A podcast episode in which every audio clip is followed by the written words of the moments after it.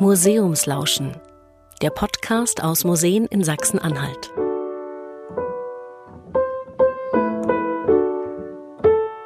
Willkommen zu dieser Podcast-Folge. In der sind wir einem besonderen Schatz auf der Spur. Erst schwarz, zerbrechlich und ganz schön alt. Wir erzählen die Geschichte, wie dieser Schatz von England nach Sachsen-Anhalt gekommen ist. Dazu waren wir in Le Beyün im Saalekreis. Viel Spaß beim Lauschen. Also erst einmal den Tonarm vorsichtig rübernehmen, weil der nicht automatisch absenkt. Dann an die Stelle setzen, wo man ihn hinhaben will. Ganz vorsichtig. Dann praktisch die Geschwindigkeit, die an, damit das auf Geschwindigkeit kommt, vorsichtig absetzen.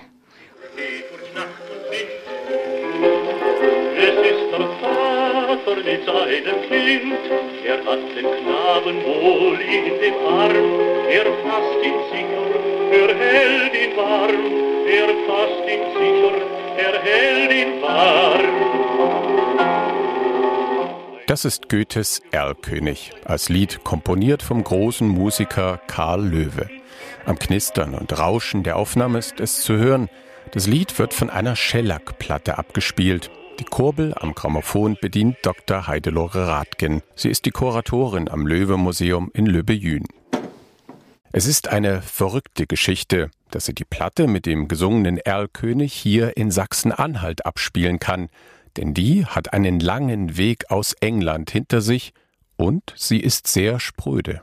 Shellac ist eine Mischung aus dem Harz einer speziellen Laus, dann gepresst zusammen und die sind sehr spröde. Also heute würde, äh, deshalb war der Siegeszug wahrscheinlich auch nicht so, so ewig lange, weil die sehr schnell zerbrechen. Gleichzeitig waren die Shellac-Platten sehr hart, anders als heutige Vinylplatten. Man muss, man nach jeder, wenn man die eine Platte abgespielt hat, muss man die Nadel praktisch ersetzen. Weil sonst die Nadel, die ja auch sehr hart ist, trotzdem diese, diese Shellac-Platte auskratzen würde. Damit die Qualität der Platte erhalten bleibt, einmal abspielen mit der Nadel, neue Nadel rein. Aber die sind nicht teuer, die kann man heute auch alle kaufen, das ist kein Problem. Im 19. Jahrhundert hat der Komponist Karl Löwe hunderte Balladen geschrieben. Nach seinem Tod haben zahlreiche Sänger die Musik interpretiert und auf Schellack aufgenommen. Dazu war eine besondere Technik nötig wenn man sich dann mal überlegt, wie überhaupt die Platten entstanden sind oder wie die Aufnahmen gemacht worden sind, das ist ja, ist ja irre interessant, dass die in Trichter singen mussten, dass dann über solche Membran das auf einen Ritzel und das übertragen wurde und der wurde, hat das dann in eine Scheibe, in eine Trägermaterial reingepresst und dann allmählich wurden ja dann immer besser die Methoden entwickelt, dass man auch dann das haltbarer machen konnte und auch mehr produzieren konnte pro Platte. Und deshalb sind viele von den alten, die wir wir haben, das sind, die gibt es nicht mehr viel. Mehr als 2000 Tonträger mit Karl-Löwe-Aufnahmen lagern in Löbejün. Es ist die größte derartige Sammlung der Welt. Die Schellack-Platten in der Sammlung haben eine lange Reise hinter sich.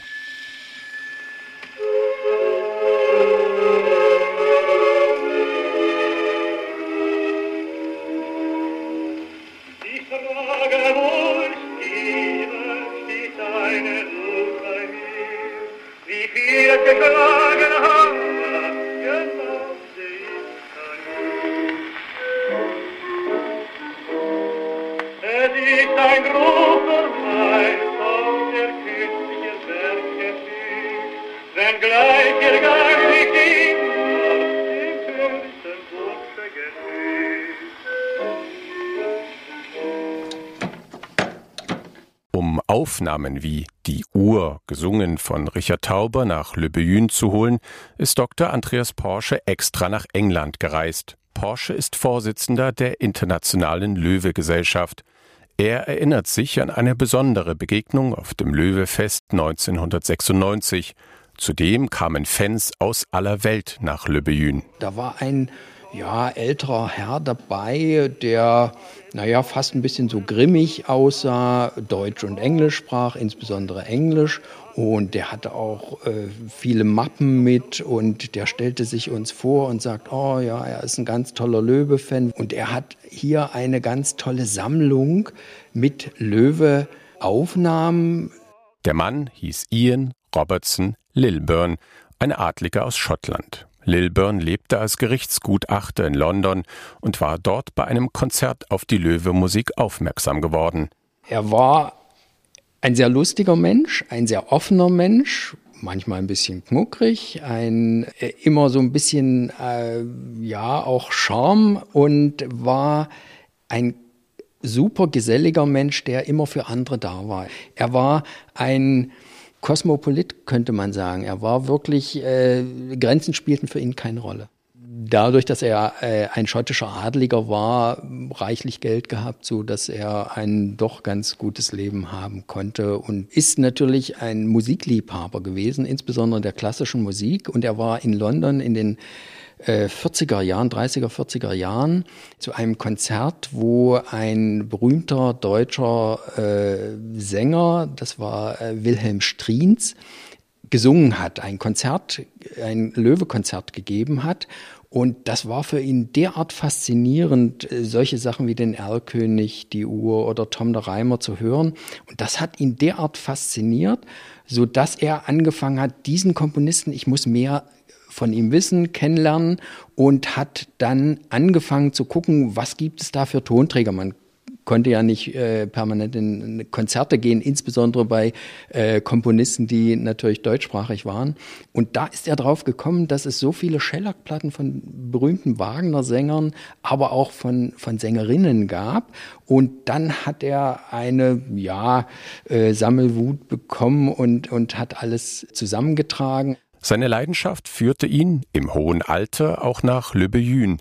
Er wurde Mitglied der Löwe-Gesellschaft und knüpfte Kontakte zu den Vereinsmitgliedern. Er war ja ein ganz lustiger Typ, gesagt hat, also ich könnte mir gut vorstellen, wenn ihr dort in Le Beyune, in diesem Geburtshaus, ein tolles Museum habt, dass diese Tonträgersammlung nach Le Beyune kommen würde.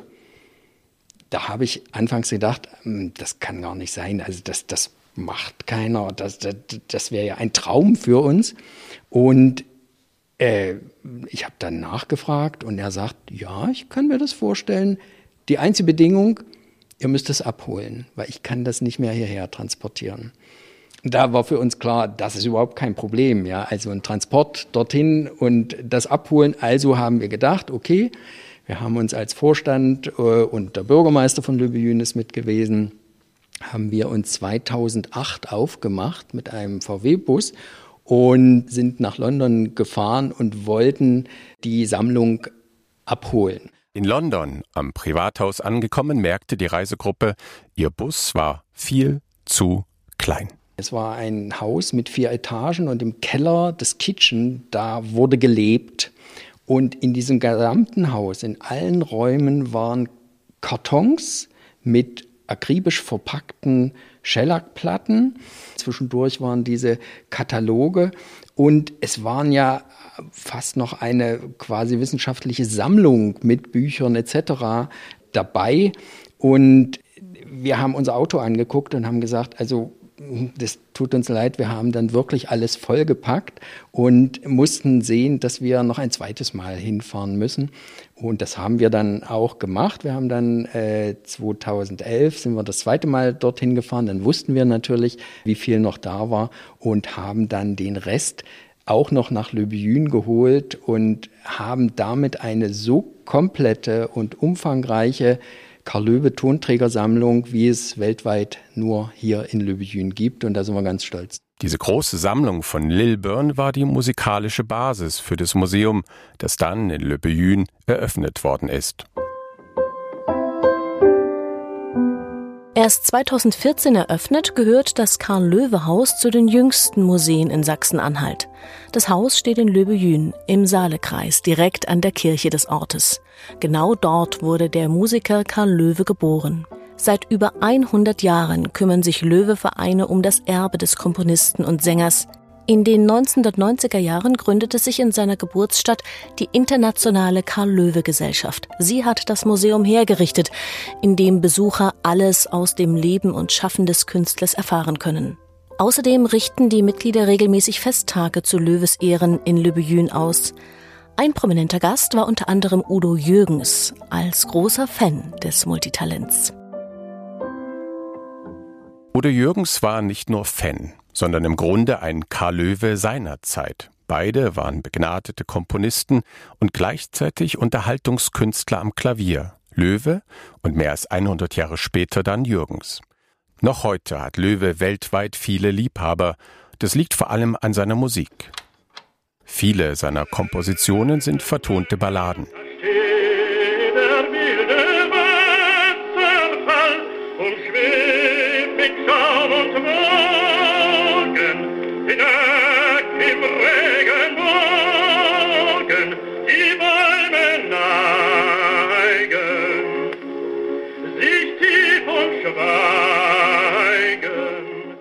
Wie hier bei Der Nück, gesungen von Heinrich Schlussnuss, vertonte Löwe zahlreiche Gedichte und ließ sich von Sagen und Märchen inspirieren. Er gilt ja gemeiniglich als der große Meister der Ballade. Das sagt die Musikwissenschaftlerin Dr. Karin Zauft aus Halle, die sich ausführlich mit dem Löwe-Werk beschäftigt hat es war das nicht allein.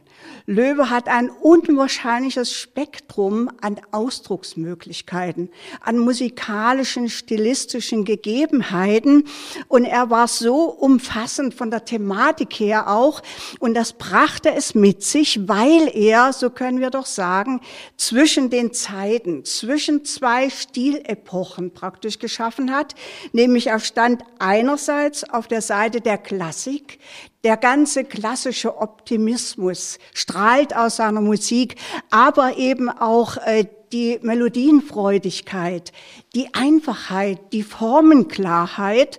Auf der anderen Seite bricht er die Tore auf in das Reich der Romantik. Ich sagte schon Gesamtkunstwerk, aber auch, dass er Stimmungen hineinholte in seine Werke, ganz wunderbar deklamierte im Sinne einer Dramatik. Und jede Ballade ist bei ihm wie eine kleine Oper. Löwe begeisterte zu seiner Zeit nicht nur sein Publikum, sein Schaffen beeinflusste später sogar den berühmten Richard Wagner. Wagner hat ja sein großes Gesamtkunstwerk in Bayreuth geschaffen vor allem. Und er war sehr belesen, hat sich mit allen anderen Komponisten auch beschäftigt. Und in den Balladen von Löwe fand er Material, was ihn reizte, wo er weitergehen konnte, wo er weiterarbeiten konnte.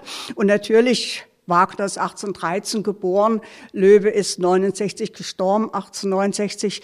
Insofern war keine persönliche Beziehung, aber natürlich war das Werk von Löwes und da sieht man auch, wie berühmt das damals war und bekannt.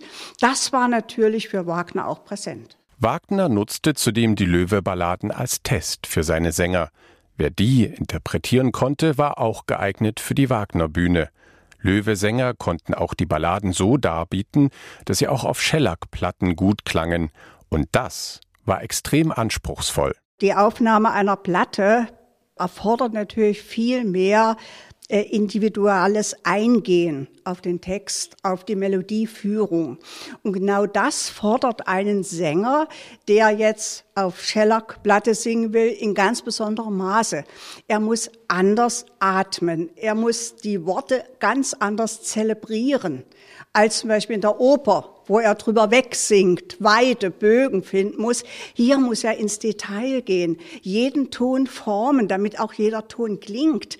Oder wie gesagt, wenn Sie an das Ende der, des Erlkönig denken, in seinen Armen, das sind Pausen dazwischen. Das Kind war tot. Und das sind äh, Art und Weise der Deklamation, die man natürlich, wenn man, wie gesagt, die Platte bestücken will, viel inniger, viel intimer darbieten muss. Und das ist dann die ganz, ganz große Kunst eines Sängers. Er reicht den Hof mit Mühe und Not in seinen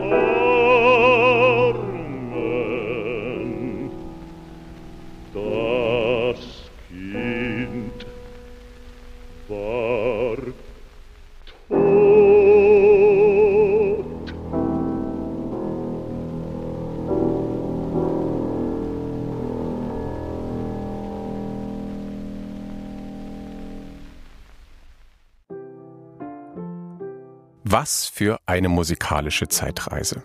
Wir kannten zwar Karl Löwe vorher nicht, aber durchaus einige seiner Lieder. Wenn Sie auch in diese Musik eintauchen möchten, das Museum kann nach vorheriger Absprache besucht werden. Informationen dazu gibt es auf der Webseite karl Karl mit C, karl-löwe-gesellschaft.de. Wir freuen uns, dass Sie zugehört haben. Wenn Sie mögen, abonnieren Sie den Podcast. Vielen Dank fürs Lauschen.